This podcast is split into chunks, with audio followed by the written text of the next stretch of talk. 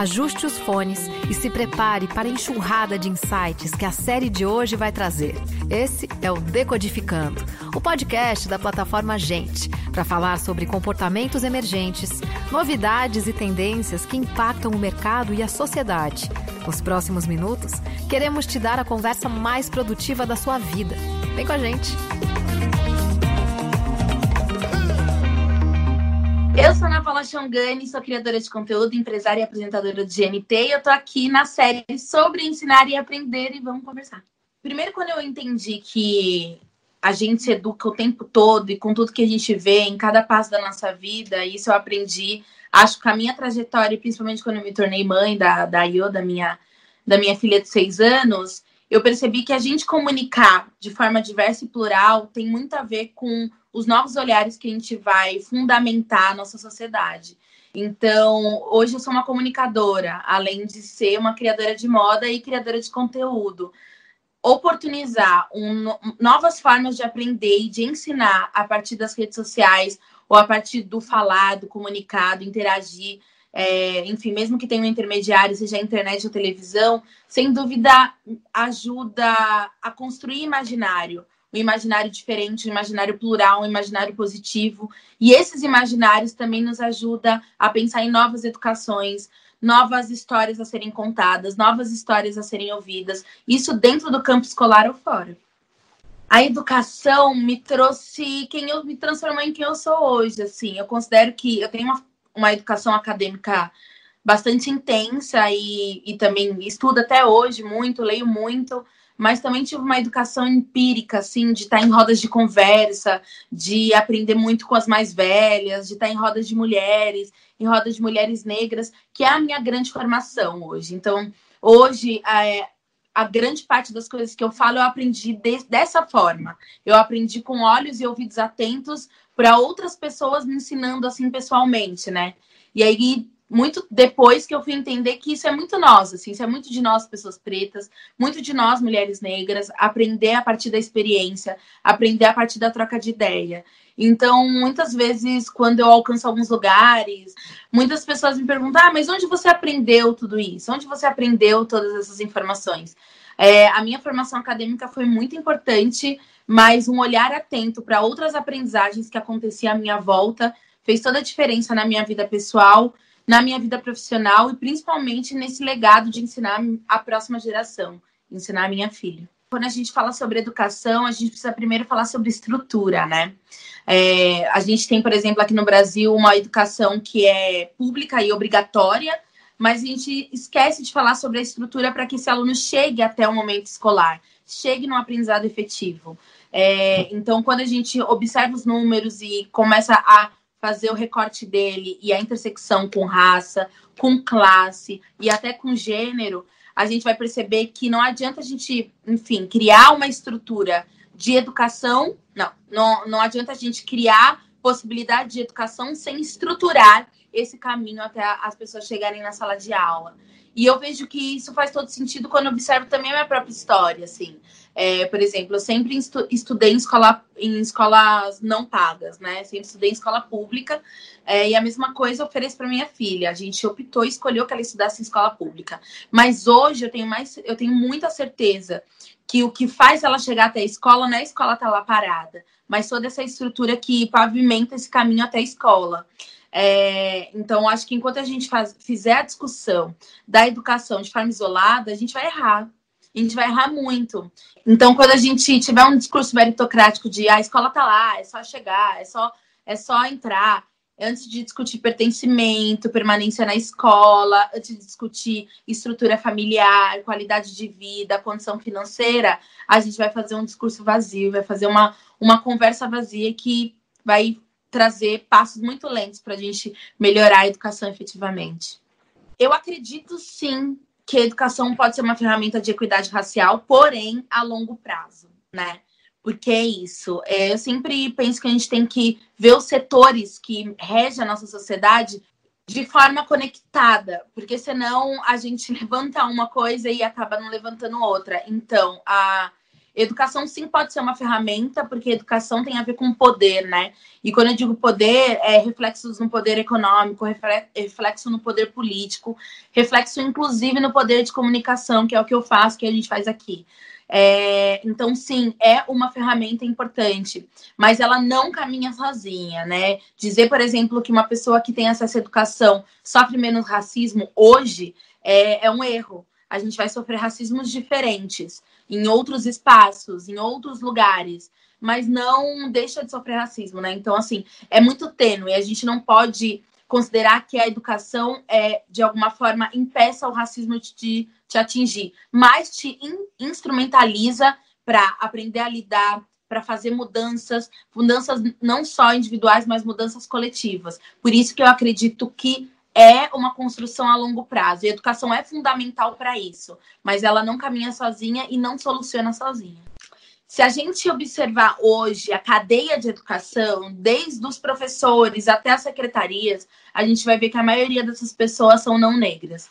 E isso, a princípio, já é um problema, né? Porque nem nesse espaço de educação a gente tem uma equalidade para que a gente tenha narrativas plurais e para que a gente consiga entregar para a próxima geração uma educação de fato diversa, de fato é, que, que garanta a inclusão, né? É, se a gente for honesto e pensar na educação que a gente tem hoje, principalmente na educação básica, é, a educação ainda reproduz todo um sistema racista. E, mais do que isso, não só no que é passado para as crianças, mas até o que as crianças veem. Quem são os líderes, quem são as pessoas inteligentes que estão ali ensinando ela. Infelizmente, a maioria das vezes são pessoas não negras. É, e aí, essas pessoas que hoje detêm, inclusive, o poder de repassar a, a educação e a informação, que são esses professores, educadores, é, pedagogos, diretores, eles precisam ser conscientes de que a gente tem um desequilíbrio ali no, no papel da educação, né, no, no papel dos educadores, ou seja, não está equilibrado, e que nesse, nesse desequilíbrio que existe hoje, é preciso fazer um papel de transição. Então, essas pessoas não negras, principalmente essas pessoas brancas conscientes, elas precisam entender o seu papel de transição, de suprir o que elas não são capazes de, de contemplar com a sua existência. Como? Trazendo uma real história sobre o povo preto, trazendo uma informação que garanta autoestima e existência para todos os seus alunos, trazendo informações justas e honestas sobre a história do Brasil, trazer informações sobre a história da África e do mundo, garantir a Lei 10.639, trazer uma informação positiva sobre cultura, arte, tecnologia é, e conhecimentos afro-brasileiros. Então, uma série de coisas e pensando sempre num processo de transição. Precisa ser transitório. Sem contar a educação é, particular, que aí tem esse poder de decisão ainda mais acirrado, porque essas escolas particulares, elas decidem quem são as pessoas que vão ensinar. Elas têm um papel fundamental também, porque elas podem escolher quais são as narrativas que estarão dentro da sala de aula. Então, acho que hoje, a princípio, se uma escola pretende ser justa e inclusiva para todos, pensar em professores e professoras, gestores e diretores plurais é um primeiro passo. Eu sou filha de pais conscientes, é, assim como passo essa consciência também para minha filha. E eu acho que pais conscientes, eles têm um trabalho redobrado quando se trata de educação. Eu sei e acho que pais, mães, cuidadores e criadores precisam participar da educação de forma ativa. Porém, eu acho que o papel do pai, mãe, criador e criadora consciente, eu não estou aqui só fazendo o recorte de pessoas negras, porque eu acho que pessoas conscientes deveriam ser todos, independente do tom de pele, é um papel redobrado, porque a gente precisa sim preencher as lacunas que a educação abre, se a gente quer primeiro trazer um senso de pertencimento dos nossos filhos dentro daquela escola. Então, por exemplo, para minha filha estar na escola e poder aprender ABC, eu primeiro preciso fazer um trabalho redobrado para que ela se sinta pertencente, confortável é, inclusa naquele espaço, sem contar o respeito ao, ao outro, o respeito às diferenças, o respeito ao mais velho, o respeito à educação, o respeito às histórias plurais, às histórias diversas. É, então, acho que a consciência faz com que a gente tenha um papel muito mais ativo e participativo na educação dos nossos filhos. O que é uh, o, o que para mim traz dois sentimentos. Um de sei lá, talvez de gratidão de poder fazer isso pela minha filha, e um outro não tão agradável assim de perceber que isso vem, essa necessidade vem a partir de uma deficiência e não apenas de um desejo legítimo e puro de uma mãe querer fazer melhor para seu filho. É mais do que querer, é necessário. E aí isso se torna mais urgente, mas também de alguma forma um problema a ser resolvido por todos nós. No, no nosso documentário, né, o Porquê Preciso Voltar para a Escola, eu acho que um dos pontos mais importantes que apareceu lá é o quanto que antes da gente falar sobre educação, a gente precisa falar sobre autoestima e pertencimento, né? Então, a escolha da minha filha, por exemplo, ir para a escola pública, é porque eu, por dois motivos. O primeiro, porque eu acredito que as possibilidades de você fazer uma mudança quando você faz parte daquele sistema ele é maior e eu quero fazer parte dessa mudança. E o segundo motivo é sim o pertencimento. A escola pública hoje, ela tem mais chances de ser diversa, de ter crianças com deficiência, de ter crianças de outras partes do mundo, de ter crianças negras. Eu não queria que minha filha fosse a única, eu não queria que minha filha. Não é a única na minha escola. Justamente por isso você está na, na, escola. Eu não queria, então acho que a escola pública me, nos deu essa possibilidade dela se ver em outras crianças, se ver em outros professores, se ver em alguns espaços. Essa, e, e essa decisão é uma decisão difícil. E também uma decisão que a gente não sabe até quando ela vai ser garantida, né? Porque tudo tem um limite, né? Mas até hoje é, vem sendo uma escolha que exige dos pais, eu e meu companheiro, uma participação muito grande, é, uma atenção gigantesca e diária com a escola, e mas que também traz benefícios muito grandes, assim, de, de ver ela, é, apesar de ter alguns prejuízos, a gente minimiza os impactos do prejuízo do racismo que muitas escolas particulares oferecem. O que, que a mãe fala para você que precisa para aprender? De, é, dedicação, concentração e alegria. É isso. Primeiro, a gente nem lembra direito. Quarentena, né? Primeiro, a gente entra e, e espera todos os amiguinhos chegarem. É, é, aí depois a gente só pra ela, deixa a mochila, que eu espero, né? É, aí a gente vai lanchar. Depois a gente volta pra sala, vai, vai escrever o cabeçalho cabeçário. Cabeçalho. Cabeçalho. Cabeçário. Não sei também. cabeçário. É, e depois a gente vai para educação física ou para ou a gente vai para educação física ou outra aula. Tem aula de informática também? Tem. E de inglês, né? Inglês, português, é, matemática. E como são os amigos? É todo mundo igual, todo mundo diferente? Como é que é? Cada um é de um jeito. É?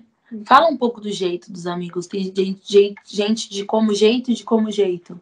Tem uma que é típica, né? Atípica. Atípica. Fala de novo. Tem uma que é atípica. Tem uma que é típica, que é, é e um que e um menino que é típico. É, e, e, e o que eu mais ajudo é a menina, porque é, o menino ele, ele tem duas, três professoras na minha sala de aula e, e eu cuido da, da menina típica. E as professoras, como é que é? Como que é a, essa dinâmica? Como que é essa esse de ter três professoras? Uma é já trabalha lá, outra também já trabalha lá e tem uma que tá lá aprendendo para é, ver se quer ser professora. e você gosta de ir para escola? Escola. Você gosta? Sim. Só porque agora eu tô de quarentena. Mas você gostava de ir pra escola? Uhum. Por que, que você gosta de ir pra escola? Porque eu aprendo, porque. Com os amigos. Sim, isso. E fora da escola, quem te ensina? Qualquer coisa, quem te ensina fora da escola? Meu pai, meu avô, minha avó, minha mãe, só até agora. Tá bom, né? Quatro pessoas? Sim. Então, parabéns pela sua Júnior. Então, nesse período de pandemia e isolamento social, a gente assumiu a educação da IO é, e numa etapa muito crucial, que é da alfabetização. Então, ela está sendo alfabetizada por mim e pelo pai, pelo meu companheiro. Mas pelo pai. Mais pelo pai, porque eu não sou obrigada a fazer tudo. é, e tá tendo aula de hum, artes, até de um. É, assim, eu vejo as coisas que eu sei fazer e que eu faço melhor e ensino ela, por exemplo. Ensino ela a pintar, recortar, ensino ela, a gente está montando uma casinha de maquete, enfim, todas as minhas, minhas é, experiências anteriores e profissionais eu acabo ensinando ela para ela também. É, e assim, é muito curioso. A gente está usando assim, o livro que o governo mandou para gente, mas a gente nenhuma vez acessou a, a, a plataforma ainda, né? Ainda não acessou a plataforma. Mas tudo isso para dizer que não é nem sobre internet, sabe?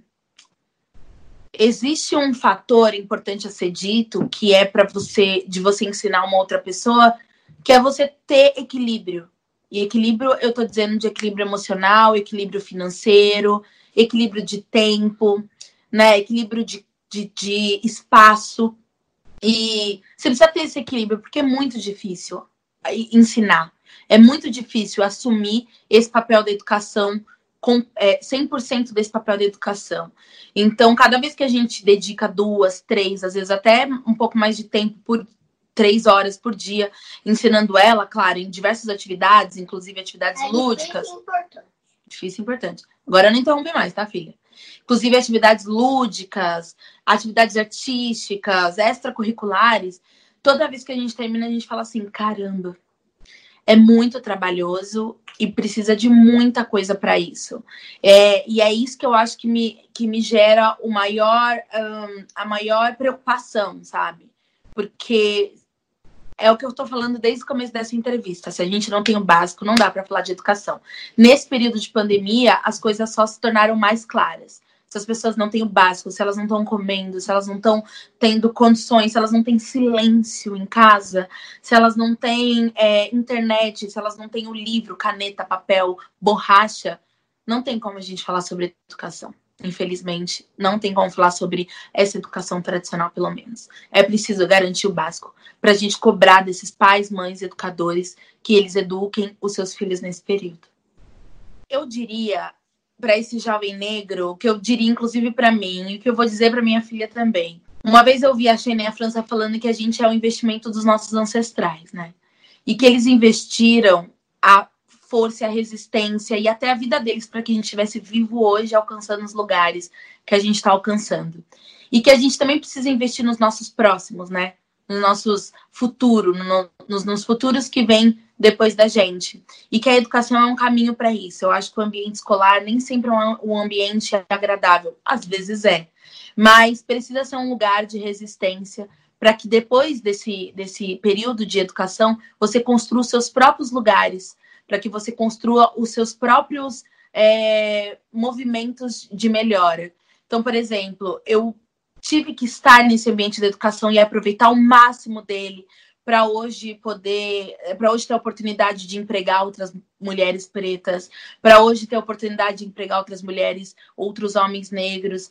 É, então, esse período de educação, ele pode ser incrível e eu torço para que seja incrível para muitas pessoas, mas se ele não for, que esses jovens entendam que é um período necessário, necessário para essa transformação e que seja o seu investimento em você e seu investimento nos seus futuros, no futuro que vai vir depois de você. É isso, eu queria agradecer por esse papo, por esse período de escuta e também quero fazer dois convites. O primeiro, ver o mini documentário Porque Preciso Voltar para a Escola, tá no meu canal do YouTube, Ana Paula Chongani. É, é, um documentário que a gente fala sobre o pertencimento de crianças e meninas negras para apoiar o projeto da Michelle Obama. E também o podcast onde eu sou apresentadora, que chama Nada Sei, onde a gente mergulha no universo da educação e pensa educação em diversos aspectos. É, e como se educar de diversas formas. É um podcast para educadores, professores, para pais, mães, crianças. Vão lá ver e vamos continuar esse papo em busca das transformações do mundo que a gente deseja. Um beijo. Obrigada. Este foi o Decodificando, o podcast da plataforma Gente. onde tudo começa. Gente é o ponto de partida. Gente é matéria-prima para criar algo novo e relevante. Uma fonte de conhecimento viva que revela comportamentos, histórias e tendências. É inspiração. A próxima grande ideia começa com gente. Para conhecer mais, acesse gente.com.br.